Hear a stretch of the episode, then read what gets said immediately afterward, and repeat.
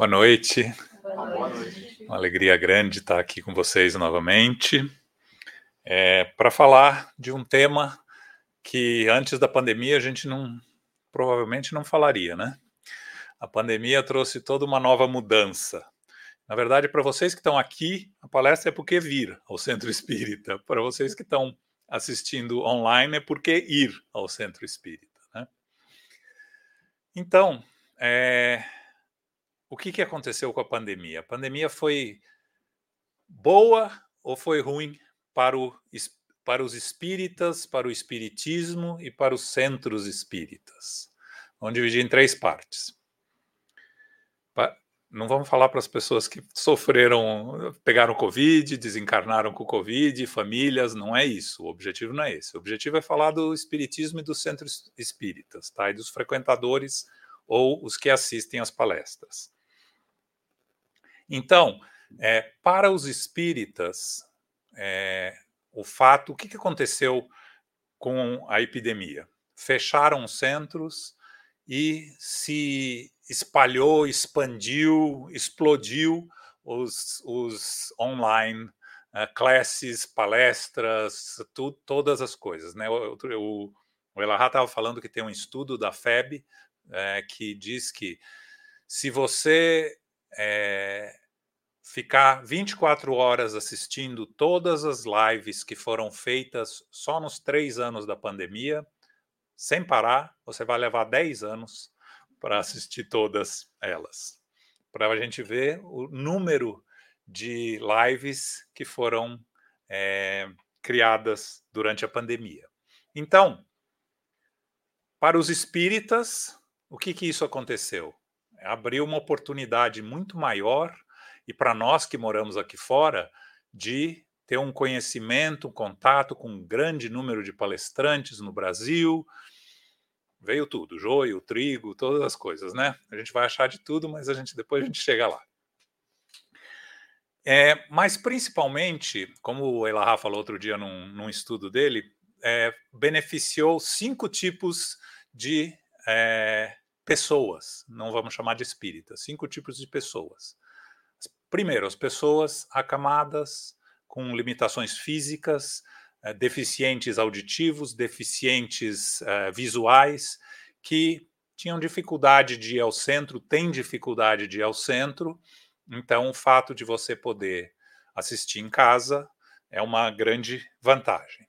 Segundo, é aquelas pessoas que têm problemas em casa para ir num centro espírita, que o marido não deixa, que a mulher reclama, que os filhos não podem ficar sozinhos. Então, possibilitou a essas pessoas um acesso muito maior a palestras. Aí você tem aqueles que não são espíritas, que são evangélicos, católicos, espiritualistas, que gostam de um pouco de tudo. Eu tenho um amigo que gosta de budismo, gosta de disco voador, gosta de tudo. Assiste palestra de tudo, inclusive palestra espírita que ele descobriu durante a pandemia. E aí ele fica pegando um pouco de tudo, mas nunca foi num centro espírita. Tenho dúvida se um dia irá, porque é o que ele está procurando. Está se beneficiando? Tá, porque está aprendendo. Né? O espiritismo, através das lives, traz alguma coisa. Né? É, os nossos é, companheiros de outras religiões que não iriam a um centro espírita e que têm oportunidade de, escondido ou não escondido, assistir pelo menos as palestras é, de relacionadas ao Evangelho, né, que é, trazem conhecimento e talvez iluminem um pouco o caminho e o conhecimento deles, né? E os preguiçosos, né? Por último, né? Os espíritas de sofá, que a gente já falava antes da pandemia, né? Quando já tinha algumas lives, a gente assistia algumas lives, né? Esses é um caminho pessoal, cada um vai ter o seu caminho, né? É, então, não dá para dizer que o, as lives foram um, um, um malefício, muito pelo contrário, foi um benefício a um grande número de pessoas, aumentou no, muito o número de espíritas. Agora, qual o problema das lives? Né? Tem alguns problemas. Primeiro, Quando você está chegando no Espiritismo, você entra e procura, é, que nem é, uma pessoa que eu conheço, interessada num determinado assunto, que achou um espírita, entre aspas, que dá palestra sobre esse assunto e trazendo o assunto para dentro do Espiritismo, que não, tinha, não tem nada a ver com o Espiritismo, nem o assunto, nem nada, ou seja, uma salada. É, se você não tem um conhecimento, é muito difícil separar o joio do trigo, né? Então, você indo num centro espírita, o centro espírita vai pelo menos te dar orientação, pelo menos vai te trazer. Você tem pessoas, trabalhadores com quem conversar, com quem discutir. É, outra coisa, para a gente aprender, só lives vão te dar uma, um conhecimento limitado. Porque a nossa capacidade de entender é limitada, cada um diferente da sua, mas todos limitados. Então, quando você tem certas dúvidas, quando você está ouvindo uma live, ou você começa a perguntar na live, talvez respondam, talvez não respondam, ou você começa a pesquisar na internet, e aí vai saber o que, que você vai achar também, né? Ou você vem para um centro e conversa né? grupos de estudo, palestras. Esses são os benefícios de um centro espírita é, no seu no aprendizado, tá? É, obviamente, a gente precisa voltar às funções básicas do centro espírita. Quais são as duas funções básicas do centro espírita? Primeiro de tudo, confortar. E segundo, esclarecer. A internet pode te confortar? Deixo para vocês pensarem responderem para vocês mesmos. É, o contato humano é muito importante. A gente evolui no aprendizado individual, mas na experiência coletiva. Por que, que o Espiritismo nos fala que não adianta você se virar um ermitão para se isolar dos problemas do mundo? Porque se você virar um ermitão e se isolar dos problemas do mundo, você não cresce porque você não é só enfrentando os problemas que a gente cresce, tendo as dificuldades, tendo as oportunidades. O centro espírita te ajuda a trazer esse essa ponte para você superar essas dificuldades. Mas é, uma coisa aqui, de novo, repetindo, é, o centro espírita é para quem quer estudar espiritismo, para quem precisa de ajuda, para quem precisa de consolo, para quem precisa de passe, para quem precisa da água fluidificada, todas essas coisas. Se você não é espírita ou não tem certeza se é, está assistindo a palestra, pegou porque minha palestra por acaso, que saiu sem querer, e você não, não tem obrigação, ninguém é obrigado a fazer nada. O espiritismo é uma grande coisa vantagem do espiritismo e que uma das razões pelo qual me tornei espírita é que o espiritismo não te impõe nenhuma obrigação, não tem dogmas, não tem rituais, não te obriga a acreditar em nada. A gente tinha um rapaz que estudou muitos anos com a gente lá no centro em Nova York, que não acreditava em Deus. Ah, achava tudo bárbaro, estudava espiritismo, reencarnação, não sei o quê, mas conceito de acreditar em Deus não descia para ele tudo bem. Estudou lá vários anos com a gente e não sei hoje em dia se começou a acreditar em Deus ou não. Eu estava vendo uma live no Brasil e aí uma, uma moça escreveu numa das perguntas: é, Eu estou estudando Espiritismo há quatro anos, mas eu ainda não, não consigo acreditar em reencarnação. Aí eu fiquei pensando, falei, puxa vida, acreditar em Deus é uma história que eu conheço há muito tempo e para mim faz sentido. Agora, não acreditar em reencarnação?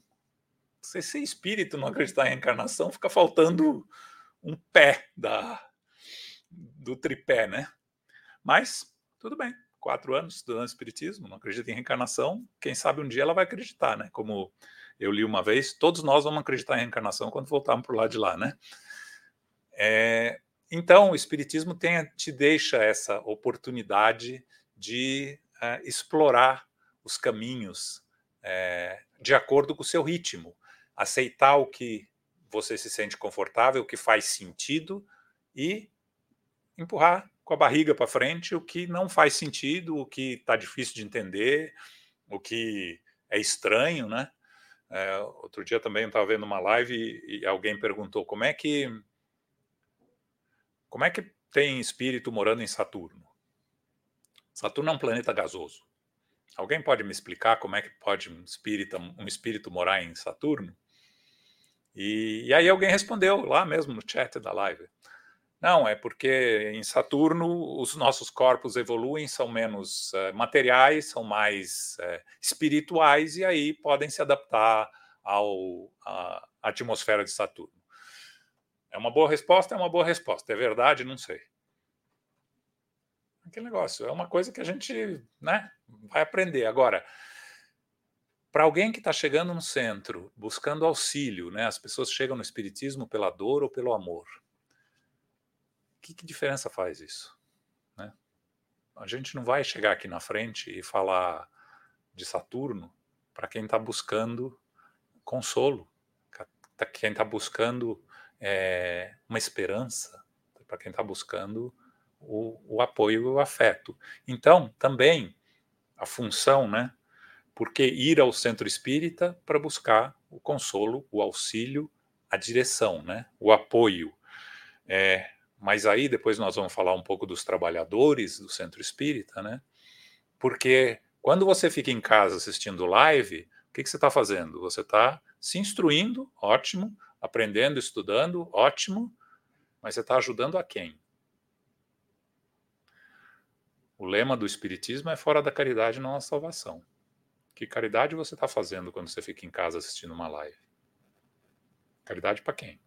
Para você mesmo? Ótimo, essa é a primeira. Mas não é isso que o Espiritismo nos fala. Né?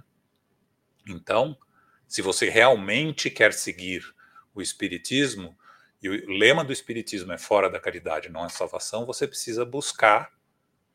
Não, é, não precisa necessariamente ir num centro espírita, mas você precisa buscar fazer a caridade. Trabalhar num hospital, trabalhar no orfanato, trabalhar numa, num asilo, ou ir no centro espírita e trabalhar no atendimento fraterno. Né? Então, quer dizer, é, basicamente, eu falei das pessoas, né? E o que aconteceu com o centro espírita?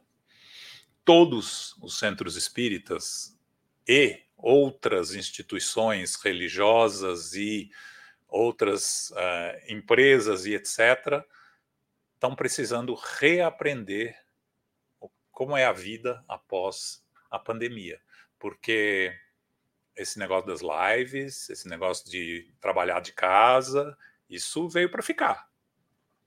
Né? Não tem. O mundo evolui. O Espiritismo nos ensina que o mundo está sempre em progresso. Isso é progresso. Com, com progresso vem problemas, vem desvios, mas é progresso. Então isso veio para ficar. Dessa forma que é agora, difícil dizer. Talvez não. Mas não vai ter o que tinha antes, que todo mundo trabalhava cinco dias por semana no escritório, em todos os, todos os empregos, em todos os lugares. Não, não precisa disso. A gente aprendeu que não precisa disso. Então não vai ter. Então, o centro espírita imaginar que todas as 250 pessoas que frequentavam o centro vão voltar para o centro, não vão. Né? Então, o espiritismo precisa, os centros espíritas precisam se adequar a essa nova realidade. E essa nova realidade não dá para dizer qual é, porque para cada um é diferente. Né? Então, é, por exemplo, centros espíritas que focam nas, no, na, na, mediunidade, porque os centros espíritas em geral têm algum é, parte que é mais forte, né? Na, na mediunidade, mediunidade não dá para fazer de casa. Você pode estudar de casa, mas para praticar mediunidade em casa é perigoso. O Espiritismo não recomenda de jeito nenhum. É, você tem que vir para um centro espírita. Então, esses centros vão ter um, é, uma possibilidade de retorno das pessoas melhor. É, centros espíritas que se dedicam à evangelização, né, que eu sei que vocês aqui fazem bastante.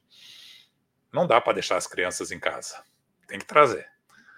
Eles a gente pode forçar, né? A gente empurra eles para cá. É, então, é, existe também uma possibilidade de um trabalho ser mais é, contínuo e ter mais a recuperação. Agora, um centro espírita que foque no estudo das obras básicas. Basicamente só tem isso. Fica difícil, né? Porque tem um monte de gente que está estudando de casa e não vai voltar. Então, o que, que esse centro espírita faz? Fecha a porta? Caminhos alternativos. Que outras opções fazemos? Eu acho é, que uma coisa muito importante hoje em dia para os centros espíritas é o atendimento fraterno. O número de pessoas com problemas é, psicológicos, mentais, crises, depressão, é, suicidas, etc., aumentou muito. Vem aumentando e a pandemia só deu um, um avanço ainda maior. Então, os centros espíritas precisam se preparar para receber essas pessoas, precisam ter uma, é, uma equipe preparada para isso. Vocês aqui têm um, um, até um app que faz isso, né, né Márcio? É, e que, sabe, vocês já começaram o, o, o caminho mais à frente dos outros centros, né? Mas é, é importante o que, que é o atendimento fraterno para quem o trabalhador que atende é ouvir, é saber ouvir e não é atendimento psicológico. Nós não somos psicólogos. Se veio procurar um psicólogo no centro espírita, o, o, o, o assistente tem que encaminhar para um médico profissional. Mas a função de ouvir, de consolar e de dar esperança, o, trabalhador espírita que trabalha num centro espírita precisa estar preparado para isso. Né? É, o frequentador, ok, eu venho para o centro espírita, mas eu não quero muito trabalhar ainda, ou não estou preparado para trabalhar. Ótimo, não, ninguém é obrigado a trabalhar. Mas à medida que você vai se preparando mais e vai conhecendo mais o Espiritismo, mais você precisa se questionar se basta. Eventualmente não vai bastar. E aí, quando não bastar, você precisa procurar qual o próximo passo. Esqueci de falar de uma coisa do, do, do, do virtual que eu estava esquecendo, que é importante aqui nos Estados Unidos. E gente que mora no, onde não tem centro espírita nenhum, né? A gente tem uma americana que começou a estudar com a gente no, no, na pandemia, que mora em Corpus Christi, Texas. É uma senhora de quase 80 anos. Descobriu o espiritismo agora.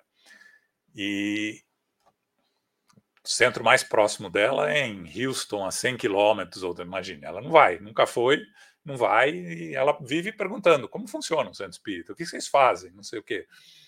Então, é um benefício importante, né? Mas para, não para ela exatamente, que 80 anos é um pouco mais difícil, mas para as pessoas que talvez estejam vendo aqui online, que não estão, que não olham em volta e não veem nenhum centro espírita, comecem em casa um grupo de estudo.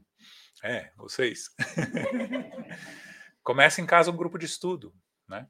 É, eu tive recentemente, eu conheci uma moça que chegou lá no, que acabou de mudar para Nova York, que morou já em dois países diferentes, e no primeiro tinha um centro espírita, que ela foi, não gostou muito, começou um grupo de estudo em casa e passou os anos que ela morou lá estudando em casa, fez um grupo, tinha não sei quantas pessoas no grupo, tá aí, trabalhando, porque você troca experiências, informações. Mudou para outro país, chegou lá na pandemia. Então não tinha, começou a fazer online o estudo, depois acabou a pandemia, a turma começou a se reunir na casa dela. Ou seja, é o caminho, gente. Se vocês querem né, estudar e progredir, é formar grupos.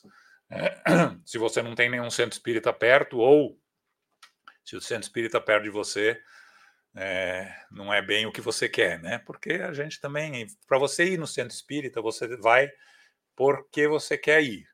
Se você não tem motivação para ir, você não vai, não, não é obrigado, não, né? Você não compra, não é que nem academia de ginástica que você paga para ir, depois se sente obrigado a ir, né? E acaba não indo, né? Mas sendo espírita você vai se quer, né? É, no Brasil, tudo bem. Né? Você não gostou desse? Outro, eu estava no Brasil há dois meses atrás, eu estava num centro, a gente estava participando de um trabalho tal. Aí acabou o trabalho, a, a presidente do centro falou: Ah, vem aqui comigo, tem dois quarteirões daqui, tem um outro centro espírita, eu quero que você visite eles lá e conheça, não sei o quê. A gente saiu, deu a volta. Um centro espírita enorme, de 20 mil pessoas por mês. Sério, 20 mil pessoas por mês frequenta o centro. Interessante, né? Isso no Brasil né, tem, tem essa possibilidade. Aqui não. Né? Aqui tem alguns perto, e se você não gostar do que está perto de você, né, faz em casa o estudo, né? Então, é, o online ajuda muito para isso também, né? Mas, voltando a nós aqui, né? Eu tenho slides para passar aí para vocês, né? Mas é que depois os slides, é, na verdade, são quatro passagens é, de, da psicografia do Chico, é, espíritos diferentes, Emmanuel, irmão X e Batuíra, passagens que falam de centros espíritas, tá? Que elas estão todas num livro que foi publicado em inglês chamado Light Ahead pela Federação Espírita Americana. No Brasil estão em livros diferentes, vocês vão ver aí os livros que estão. Mas então, vamos ver se anda aqui. Foi.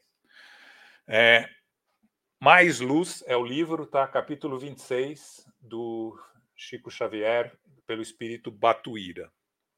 Ele compara um grupo espírita a uma embarcação. Um grupo espírita a serviço do Cristo é uma embarcação assim preciosa e batida sempre, iluminada e perseguida pelos elementos desencadeados da natureza quando o desequilíbrio sobrevém. Se não vara a tormenta, despenha-se no fundo. Se para, retarda a viagem. Se não se defende, é ameaçada pelos monstros marinhos. Se não usa orientação segura, se destina a perder rumo, se destina a perder rumo, arrostando as consequências. A comparação é muito boa, né? Porque o centro espírita é um ser vivo, como uma embarcação, é, onde o que faz ele ir para frente são os trabalhadores e os frequentadores do centro. É, mas que existem todos os tipos de ameaças, todos os tipos de ataques, dos espíritos, de nós mesmos, trazendo as nossas é, vibrações inferiores, né?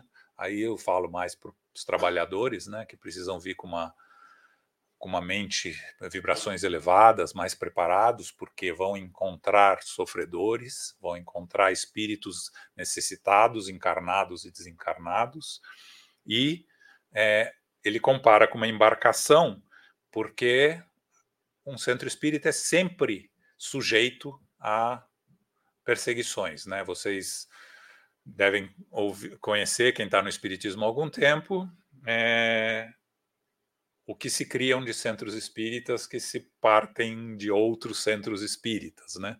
Como disse uma vez o Rossandro, é, o lema do espiritismo é brigai-vos e multiplicai-vos, né?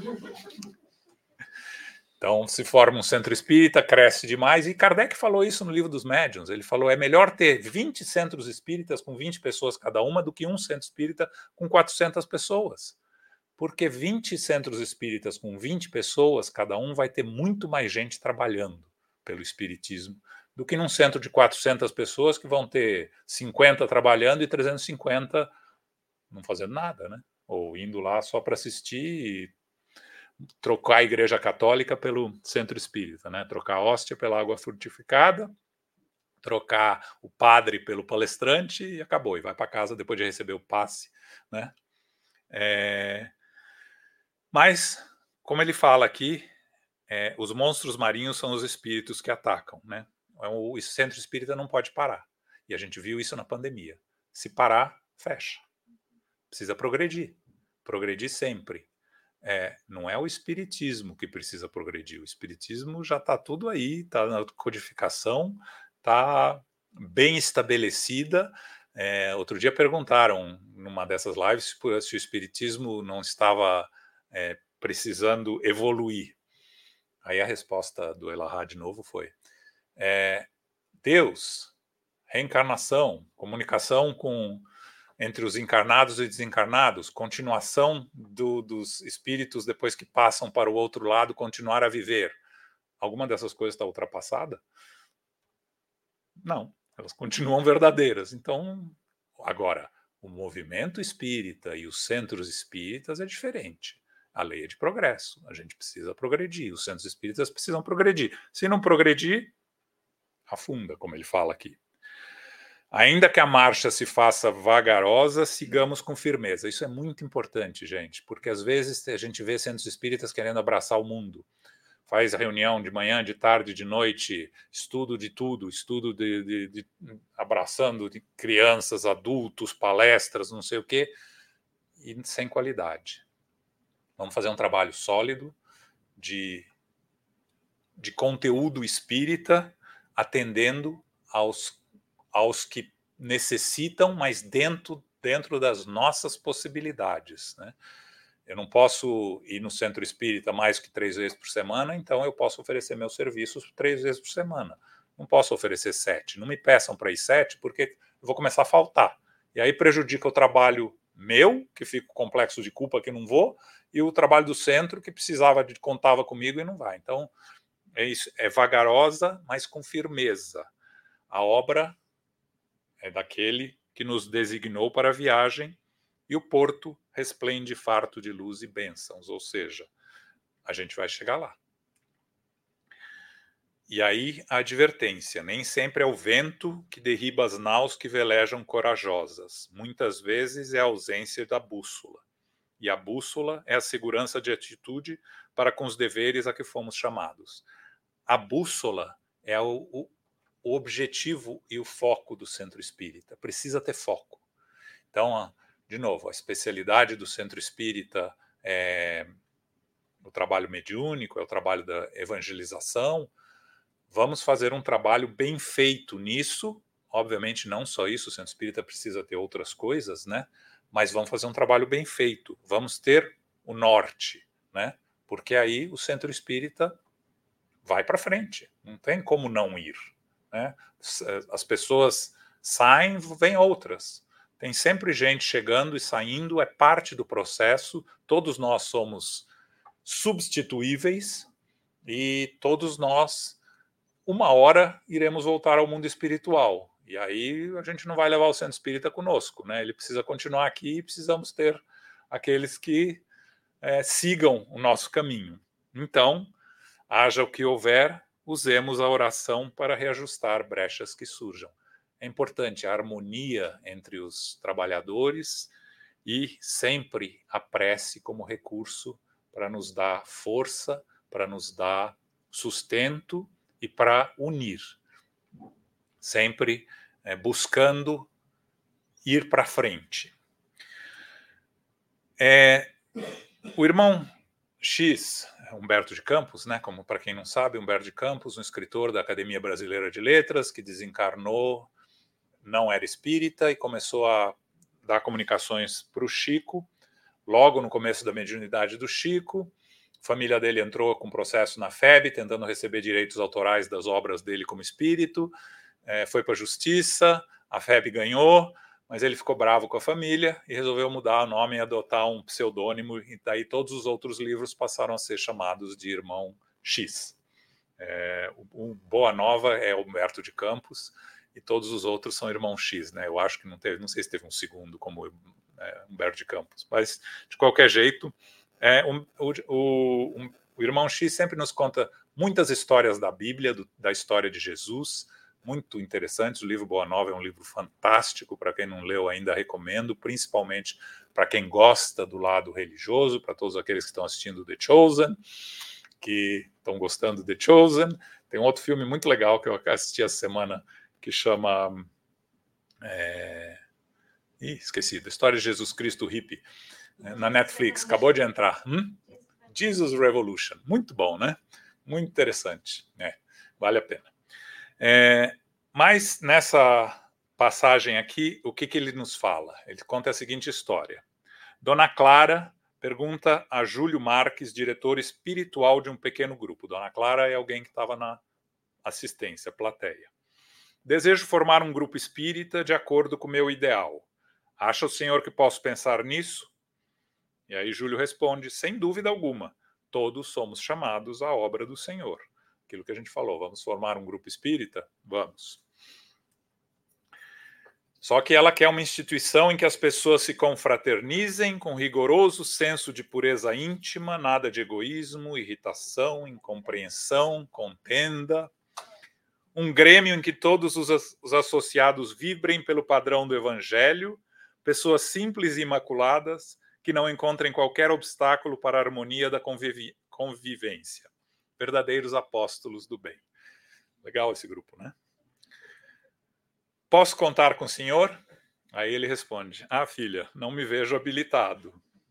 Sou um espírito demasiadamente imperfeito. Ainda estou muito ligado à terra. Se vocês forem ler, a história é muito mais comprida, não dá para pôr tudo aqui. Aí ele fala dos problemas, mulher que ficou para trás, os filhos, etc. Aí ela fala: Mas recebemos tantos ensinamentos de sua boca? E ele responde: Esses ensinamentos não me pertencem chegam dos mentores que se compadecem da minha insuficiência. Aí ela continua: Mas em algum lugar haverá de certo uma associação impecável. Diga, irmão Júlio, o senhor sabe de alguma equipe sem defeito, como eu quero? E se sabe, onde é que ela está? Aí ele responde: Sim, minha filha, um grupo assim tão perfeito deve existir. Com toda certeza, deve ser o grupo de Nosso Senhor Jesus Cristo. O que, que, é isso, gente? Não, não vamos buscar a perfeição. A perfeição não existe. Somos espíritos imperfeitos. Vamos aceitar as nossas imperfeições e principalmente a dos outros. Quando trabalhamos num centro espírita, nós vamos encontrar diferenças de opiniões, diferenças de visões, diferenças de ideias. Se a gente acha que só as nossas ideias é que devem ser é, impostas, a gente vai se frustrar muito. E a gente vai provavelmente sair. Eu conheço pessoas que andaram por 18 centros espíritas diferentes, exagero, mas vários, porque nenhum centro espírita era o que eles esperavam. Né? Eles, elas esperavam, entendeu? E acabam pulando de um para outro, por quê? Porque estão buscando a perfeição que não existe. Né? Então, a gente precisa é uma oportunidade de aprendermos, de evoluirmos, aprender a ouvir, a calar, a respeitar, a aceitar e a trabalhar. Esperar a sua oportunidade. Se a gente quer fazer um trabalho e tem alguém fazendo um trabalho no centro espírita, mesmo que a gente ache que não é o mais eficiente possível, paciência, respeito e sentimento de união, porque senão o trabalho não funciona. Eu tenho uma história que eu vi há muito tempo de uma moça que abriu um centro espírita na Flórida e ela era uma pessoa muito exigente, muito daquelas coisas que queria controlar tudo, né? Então ela falou que queria cor da cortina, cor da mesa, disposição das cadeiras, não sei o quê, as, as aulas, as não sei o quê, tudo, e não encontrava trabalhador. Ninguém tinha paciência de ficar, porque ela era tão exigente, tão cheia de uh, regras. E aí, é, até que alguém, algum desses nossos palestrantes queridos que vieram do Brasil, uh, algum Raul Teixeira da vida, não sei se foi ele, mas desses espíritas mais evoluídos que nós, falou para ela: foca no principal, esquece os acessórios. O que, que significa isso? O que é importante é a doutrina. Você não pode desviar da doutrina. Agora, se a cortina é verde, azul, vermelha, não tem cortina, se as cadeiras ficam redondas, pra, se a mesa é redonda, com toalha, sem toalha, não faz diferença. Né? Não é isso que vai fazer diferença num centro espírita. Isso é muito importante a gente ter consciência disso para os trabalhadores. O importante é o espiritismo, é o conceito básico, é a doutrina, é Kardec, são os ensinamentos dos espíritos. O resto se a reunião é às seis da tarde, não gosto da reunião seis da tarde, quinta-feira, eu queria fosse terça-feira na hora do almoço. Ótimo, então começa o estudo terça-feira na hora do almoço, abre seu grupo. Isso não é o, não é o importante, né? O importante é o trabalho, né? Então essa é a ideia por trás dessa, dessa do grupo perfeito. Uma outra história do irmão X que é muito interessante é o grupo reajustado, que que é no livro Cartas e Crônicas, no capítulo 31. Instalara-se o grupo de aprendizes do Evangelho rogando trabalho. Depois da prece inaugural, manifesta-se Irmã Clara. Aqui, Irmã Clara é espírito, a outra era uma moça da audiência, não, não é a mesma. Afirma-se confortada, feliz. O grupo bem afinado funcionaria como valiosa instrumentação para o socorro celeste. Ninguém receasse, bastaria uma boa vontade, a fé, o amor. Entretanto, o pessoal parecia não ouvir. Também é uma muito maior do que eu pus aqui. Eu pus só um resumo, mas só com básico, mas para eu recomendo que vocês leiam. Então, logo se incorporava a irmã Clara, principiavam as queixas e petições, ou seja, os trabalhadores do centro só pediam a ela ajuda. Reclamava do marido, reclamava do trabalho, reclamava da falta de dinheiro, reclamava da doença, reclamava de tudo. Irmã Clara, espírito afável e benevolente, amparava todos como podia. Valorosa e otimista, voltava ao intercâmbio de semana a semana. Todavia, o ambiente era o mesmo. Quando o grupo completou o décimo aniversário da existência, a orientadora espiritual notificou que tentaria começar a obra de caridade do círculo. Décimo aniversário, gente. Dez anos que o grupo está trabalhando e reuniria os pensamentos dos amigos numa só vibração de otimismo e confiança a favor de velha irmã enferma. Deveriam estar habilitados à prestação do auxílio. Que todos orassem e se fortalecessem mentalmente cooperando. Ou seja, ela pediu ao grupo para que se unissem em oração para auxiliar alguém que precisava de auxílio. Chegando à noite de serviço, Clara compareceu esperançosa. Pela primeira vez, a protetora pediu, rogou a todos a necessária concentração espiritual de energias a benefício da doente. Antes da prece final, o dirigente encarnado indagou: O benefício à nossa enferma ausente foi realizado, irmã? Clara, gentil, explicou que não, não conseguira. Alguma peça ali funcionava mal. Traria por essa razão um inspetor. O irmão Cláudio incorporou-se em Dona Gertrude e falou firme: Meus amigos, o Espiritismo é doutrina de progresso. Durante dez anos consecutivos, vocês foram auxiliados para aprenderem a auxiliar. Que Deus permanece conosco, não há dúvida. É preciso saber, porém, se estamos de nossa parte com Deus. Terminada a reunião, o diretor perguntou com humildade à mentora da casa se tudo estava bem, e a irmã Clara informou: Creio que o nosso inspetor resolveu o problema. Graças a Deus. O que é a mensagem aqui?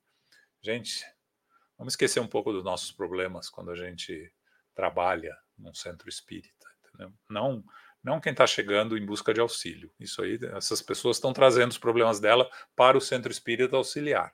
Mas os trabalhadores do centro espírita a gente precisa de ajuda, às vezes, sim. A gente passa por crise, sim. E os nossos, o nosso grupo precisa ajudar. Mas não pode ser o tempo todo. Se a gente está com problemas o tempo todo, o problema não é do centro, o problema é nosso. A gente precisa deixar esses problemas em casa. Nem sempre todos os problemas são tão sérios assim que, sabe, a, a dor de cabeça que apareceu no dia não é, não é motivo para chegar no centro espírita não consigo trabalhar. A gente tem que superar, a gente tem que se voltar para o trabalho. Esse grupo passou 10 anos é, sem conseguir prestar auxílio a ninguém. Né? Eu imagino que eles ficaram fazendo 10 anos lá, mas o irmão X não fala para gente.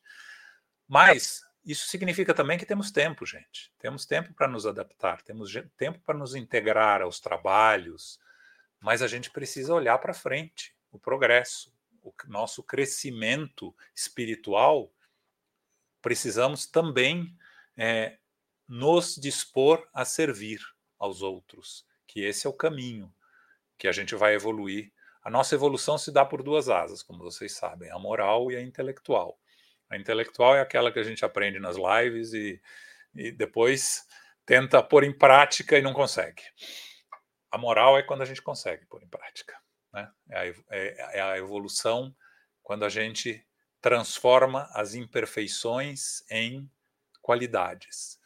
É, quando a gente elimina os, aquelas, aqueles problemas que nos impedem de eh, mover, nos mover para frente. Mas lembrando sempre que nós não vamos sair dessa encarnação perfeitos.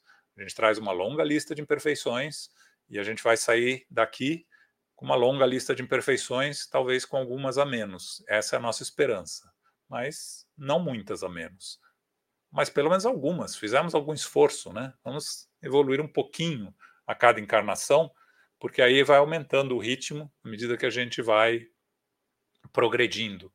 É, tem uma passagem que eu vi do de, de um com o Dr. Bezerra, é, que um um trabalhador de um centro espírita falou para o Dr. Bezerra, naquela época dele, está num livro do Chico também, que, que ele não podia se chamar espírita. Como é que eles estão se chamando espíritas? Que eles estão que ainda era cheio de defeito, tinha inveja, tinha raiva, tinha não sei o quê, tinha todos esses problemas. Com tudo isso eu não posso me chamar espírita. Aí o Dr. Bezerra virou e falou: não. Espírita é porque antigamente a gente tinha todos esses defeitos, mas nem pensava e nem reconhecia. Agora a gente tem todos os defeitos ainda, mas reconhece que tem e sabe que tem que lutar contra. Então é espírita.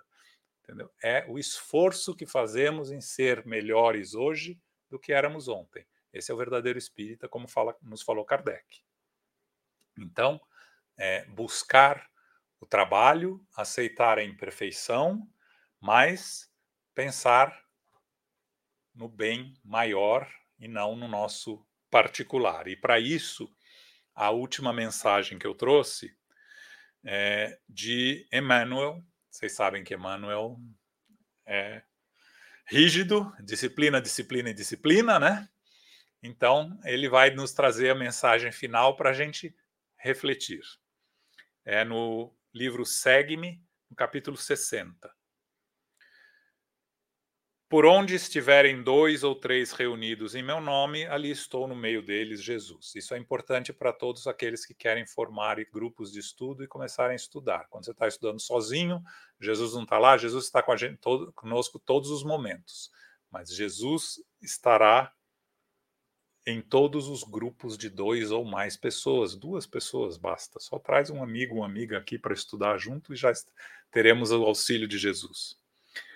Compreendendo-se que cada obreiro da seara espírita cristã se incumbe de tarefa específica, é forçoso indagar, de quando em quando, a nós mesmos, o que somos no grupo de trabalho ao que pertencemos. Então, Emmanuel está nos pedindo para a gente parar na frente do espelho e começar a fazer essas perguntas para nós mesmos e dar as respostas em silêncio para nós mesmos. Não precisa falar para ninguém. Somos nós uma chave de solução nos obstáculos ou um elemento que os agrava. Refletindo se a gente, o que, que a gente está fazendo, que trabalho a gente está fazendo no centro espírita. A gente está tentando resolver os problemas ou a gente está piorando os problemas. Um companheiro assíduo às lições ou um assistente que por desfastio aparece de vez em vez disciplina, disciplina, disciplina. Se a gente quer ser trabalhador, a gente tem que ir, vir, seguir sempre. É, precisa fazer isso, tornar a ida ao centro espírita, se esse é o nosso caminho. Não estou falando que é obrigado a ser, mas se é, disciplina, ir. Se compromete, vai e trabalha. Obviamente, existem imprevistos na nossa vida mas quando começa a aparecer muita coisa, é porque alguma coisa está errada e a gente precisa questionar o que está acontecendo. Normalmente a gente tem a nossa reunião mediúnica na segunda. Quando alguém começa a faltar muito porque vive aparecendo algum problema, alguma coisa e outra, eu falo: olha, os espíritos estão tentando te afastar daqui do trabalho e estão conseguindo. A opção é sua agora de enfrentar isso ou não. Então, disciplina para a gente comparecer. É um amigo que compreende e ajuda ou um crítico inveterado que tudo complica ou desaprova? Quando a gente está no centro espírita, a gente está ajudando na melhora dos trabalhos ou a gente fica lá sentado só pensando? A gente pode não criticar em voz alta, mas critica, fica pensando nós mesmos. Está tudo errado. Se eu fosse eu, fazia tudo diferente. os nossos pensamentos são matéria, viajam, se conectam com os espíritos que estão aqui esperando brechas para atacar e vão aproveitar a oportunidade para atacar.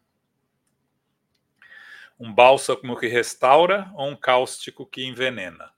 De novo, é, o que, que a gente está trazendo de nós? O que, que nossas vibrações estão trazendo para um centro espírita? Somos nós, um enfermeiro consagrado ao bem da comunidade ou um doente que deva ser tolerado e tratado pelos demais? Isso é aqueles trabalhadores daquele daquela passagem anterior, né, que estão todos cheios de problemas, que toda vez que iam para a reunião ficavam pedindo ajuda para a mentora para resolver os problemas deles. É, não um enfermeiro consagrado ao trabalho de auxiliar aos outros, que para os trabalhadores do centro espírita é o objetivo, e se não for isso, alguma coisa a gente está fazendo errado. É um manancial de auxílio ou uma charneca deserta sem benefícios para ninguém. Isso é Emmanuel nos pedindo para ir para o dicionário estudar um pouco, aprender palavras novas, tá?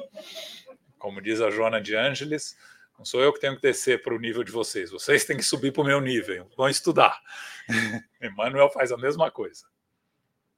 Vocês não sabem o que é charneca deserta? Vai lá no dicionário quando chegar em casa. Vai no Google, Dr. Google.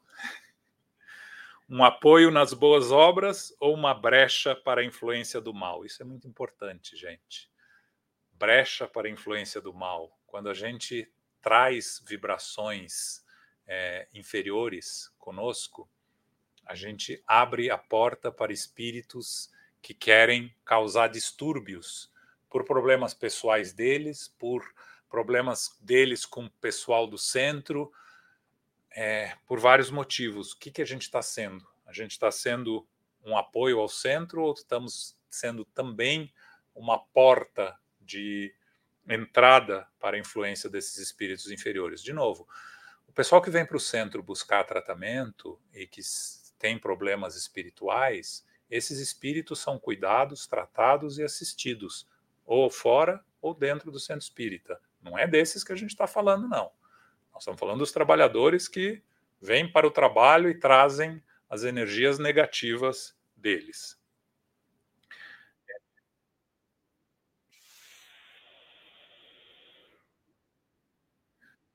Pensam um problema? Essa é a pergunta que a gente deve se perguntar hoje à noite antes de dormir, olhar para o espelho. Estou eu sendo uma bênção para o meu trabalho no Espiritismo ou estou sendo um problema para mim mesmo e para os outros? Façamos semelhante observação e verificaremos sem dificuldade se estamos simplesmente na doutrina espírita ou se a doutrina espírita já está claramente em nós. Ou seja, o Espiritismo faz parte de nós, nós somos espíritas no verdadeiro sentido da palavra no nosso dia a dia, ou simplesmente ainda estamos aqui engatinhando, é, aceitando alguns conceitos, não aceitando outros. A gente tem que mudar, mas tudo bem, como falou um amigo meu, tenho eternidade na minha frente, não precisa ser exatamente agora que eu preciso mudar, posso esperar para a próxima encarnação. Outro dia o Elahá falou: se vocês acham que você pode esperar para a próxima encarnação, boa sorte porque a oportunidade que vocês estão tendo de nascer espíritas é agora. Na próxima, vocês vão nascer na faixa de Gaza, para ajudar o pessoal de lá.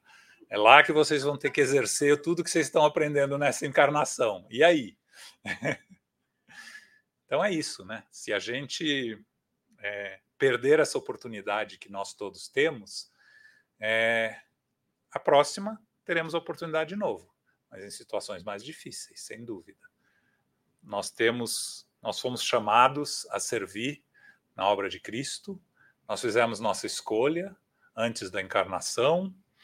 É, no livro Consolador, é, Chico pergunta a Emmanuel se a gente escolhe as nossas crenças antes da, da nossa encarnação. E aí Emmanuel responde que a gente traz Deus dentro de nós. E de acordo com as nossas tendências, a gente vai seguir um caminho ou outro é, espiritual, dependendo das nossas também das nossas preconceitos e dificuldades. É, então a gente vem inclinado para um lado. Não necessariamente a gente vai seguir esse lado ou não, né? Então a gente tem essa oportunidade, a gente tem essa esse grande benefício do conhecimento da doutrina, da bênção que o Espiritismo nos traz, o consolador prometido que Jesus nos prometeu, é, a nossa responsabilidade é, primeiro, fazer ele ser parte de nós e, em sendo parte de nós, dividir com os que precisam, com os que necessitam, os que buscam auxílio. Então, esse era o meu recado de hoje. Espero que não saia, que vocês não saiam aqui com complexos de culpas e com não é para dar uma dura, não, é para trazer um, reflexões, para a gente pensar, porque realmente essa pandemia trouxe muitas mudanças, e com as mudanças vem dúvidas e vem hesitações. É, eu tive, quando eu estava lá no Brasil, eu tive, eu tive a oportunidade de fazer um atendimento fraterno, ajudando um amigo meu para um casal que era trabalhador espírita e quando veio a pandemia, eles foram perdendo a motivação e se distanciando e que agora não conseguem voltar. Estão passando por problemas de obsessão é, e não conseguem voltar para o centro porque porque não conseguem. Quer dizer, a gente, o que a gente falou é o seguinte: é uma opção, né? Ninguém, ninguém força ninguém. O espiritismo, de novo, não força ninguém a nada, não obriga ninguém a nada. Mas se você quer, você escolhe o seu caminho. Agora, se você tem a consciência de dificuldades na sua vida e o Espiritismo te oferece soluções, caminhos, esperança, consolação, por que não utilizar esse recurso que a gente tem? E por que não dividir esse recurso com os que precisam é, receber o nosso auxílio? Então, Espero que todos possam refletir, possam é, visualizar um caminho a seguir que seja um caminho de evolução pessoal. É, um, é individual, cada um vai fazer a sua própria evolução. O que eu ofereci aqui não é o caminho obrigatório, são apenas ideias, são apenas é, sugestões, mas o importante, se a gente quer continuar a nossa evolução, é escolher um caminho e seguir por ele. Não ficar hesitando, não ficar pulando para lá para cá, porque isso também não traz nenhuma é, certeza, traz mais dúvidas do que certeza. É escolher um caminho é, e, nesse caminho, investigar, ir a fundo, estudar, se aprender o que, o que necessita aprender, questionar o que não nos parece é, certo ou óbvio e com isso, eu tenho certeza que todos nós vamos ter é, um retorno à pátria espiritual numa situação bem melhor do que a gente entrou nessa encarnação. Tá bom? Obrigado.